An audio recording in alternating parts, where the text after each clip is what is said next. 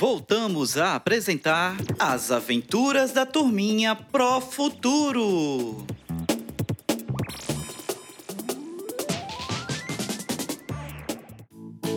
Olá, turminhas do quarto e quinto anos! Está começando mais uma aventura e no episódio de hoje, o Abel e o Nino aprenderão mais sobre frações equivalentes.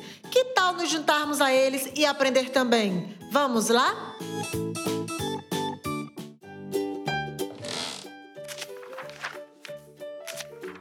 Ai, ai, ai. E agora? Como vou resolver essa atividade? Não me lembro muito sobre esse assunto. Nino, que bom te ver aqui na escola. Hoje já estive com a Nina e queria participar de mais aulas.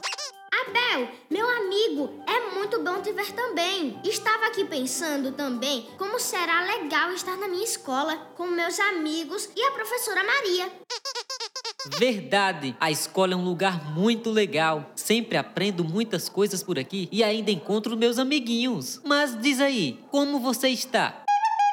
Estou bem, mas com esse tempo de pandemia, mesmo com as aulas remotas, não me recordo de alguns assuntos. Xiii! Se eu puder te ajudar, podemos relembrar juntos. Qual o assunto que você precisa relembrar? Só se for agora. De matemática, frações equivalentes. Tenho que responder essa atividade, mas preciso de ajuda. Então vamos lá! Primeiro, você tem que saber o que são frações equivalentes. Disso você lembra? Lembro que são frações, mas equivalente estou confuso. Ah, sim! Então, começaremos relembrando o que são frações equivalentes. Nem tudo está tão difícil assim. Miau, miau. Certo. As frações equivalentes são frações escritas de maneiras diferentes, entretanto, representando a mesma parte de um todo. Estou começando a recordar, Abel. Me explica de novo, por favor. Escreva aí no caderno para visualizar melhor. Certo, Abel, é pra já. Cada um de nós ganhou uma laranja. Eu dividi a minha em duas partes. Já você dividiu a sua laranja em quatro partes. Adoro laranjas. Então agora, imaginemos que comemos metade dessa laranja. Se você tinha quatro partes e eu duas, como fica a representação disso em uma fração? Ah, disso eu lembro. Fica metade no seu caso e dois quartos no meu. Muito bem, Nino. Você acabou de escrever aí duas frações equivalentes. Oxente, sério isso? Tô começando a relembrar. Miau, miau, sério mesmo. Vou explicar por quê. Tínhamos uma laranja cada um. A minha estava dividida em duas partes e a sua em quatro, certo? Certo. Então, eu comi uma parte da minha e você comeu duas partes da sua. Metade pra você, metade para mim. Duas partes iguais.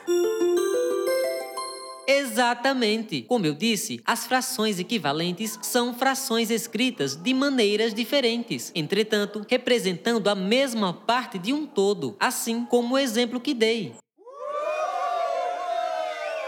Entendi. Cada um de nós comeu a mesma quantidade, só que de maneiras diferentes. Por isso, a escrita da fração foi diferente também. Isso mesmo, Nino. Para achar as frações equivalentes, temos que multiplicar o numerador e o denominador pelo mesmo número.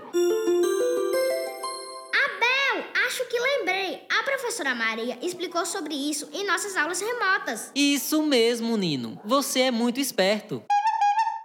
Agora vou responder a atividade e você me diz se estou indo bem, ok? Ainda estou devagar na multiplicação. Combinado.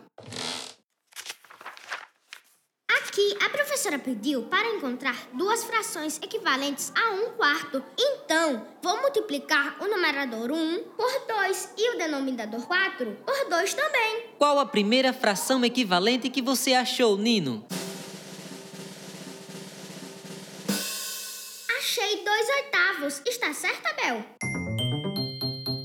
Está sim, Nino. Se você encontrar a outra, merece uma nota 10. Bom, já multipliquei por 2. Agora posso multiplicar por 3. Quanto é 1 vezes 3, Abel?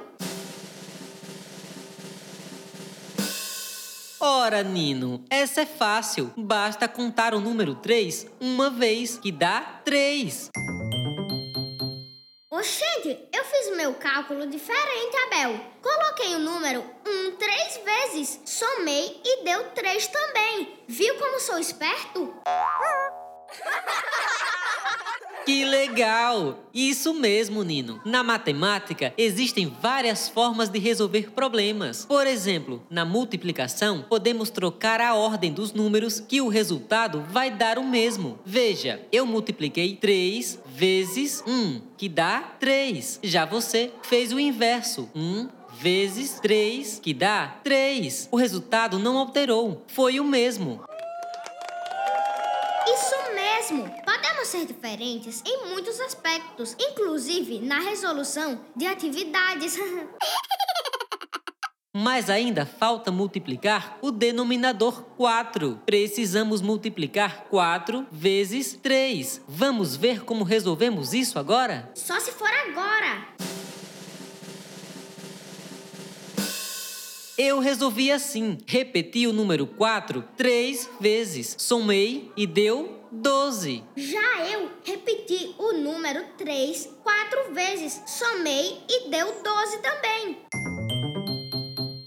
Maravilha, Nino! Mais uma vez, mostramos que, mesmo invertendo os números de posição, nesses cálculos podemos ter o mesmo valor. Sendo assim, o resultado da nossa fração equivalente é 3 dozeavos. Parabéns! Você é nota 10. Isso mesmo, Nino. Você está de parabéns. Você é um amigão mesmo, Abel. Não teria conseguido sem a sua ajuda. Muito obrigado. Estou aplicando em meu dia a dia o que aprendi na aula de cidadania. Temos que apoiar nossos colegas. Um sempre apoia o outro e assim contribuímos com a sociedade, pois juntos somos mais fortes.